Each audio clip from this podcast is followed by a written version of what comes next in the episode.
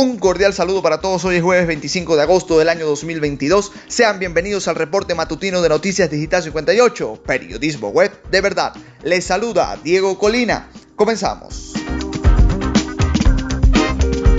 Repasamos el acontecer informativo nacional.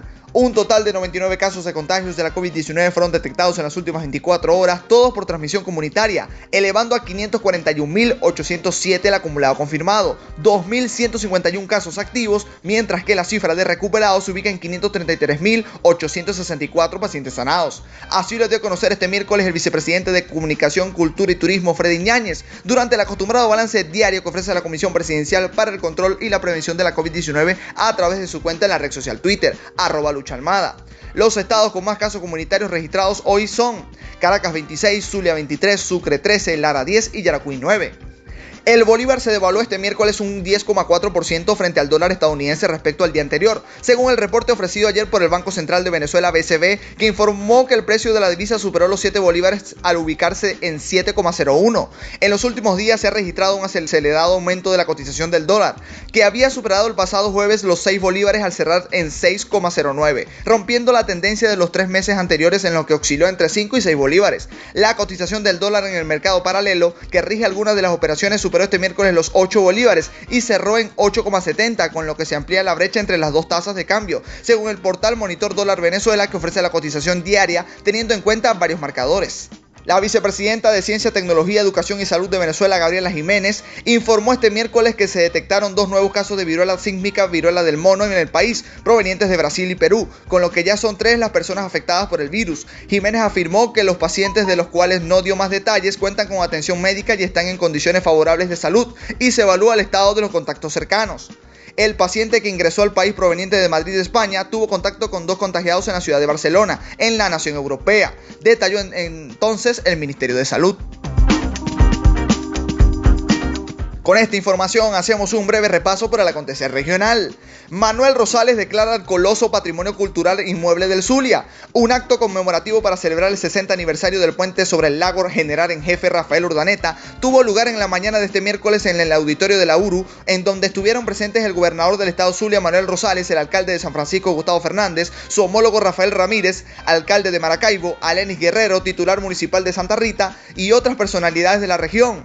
Durante la sesión conjunta del Consejo Legislativo del Zulia y de la Cámara Municipal de Maracaibo, Santa Rita y San Francisco, la gobernación del Zulia declaró el puente general Rafael Urdaneta como patrimonio cultural inmueble del estado Zulia. Gobernador Rosales manifestó, es un día importante para nosotros, se cumplen 60 años de la inauguración del puente, importante infraestructura del Zulia.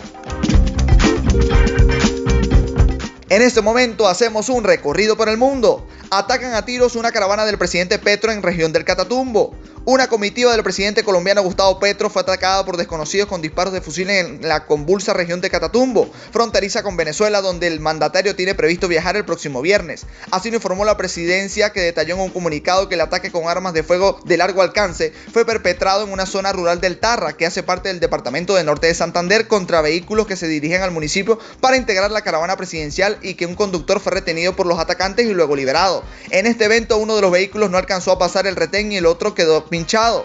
Allí quedaron retenidos dos vehículos y un productor de la Unidad Nacional de Protección UNP, quien posteriormente fue liberado. Los otros automotores y sus tripulantes lograron pasar el retén, agregó la información.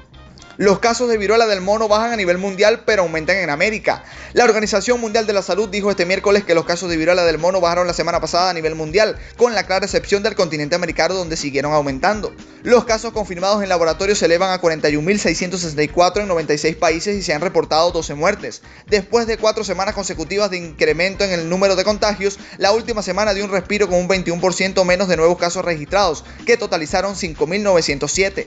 Esta reducción podría reflejar las primeras señales de una disminución de casos en Europa, lo que todavía debe ser confirmado, indica el informe epidemiológico semanal de la OMS dedicado al brote de viruela del mono.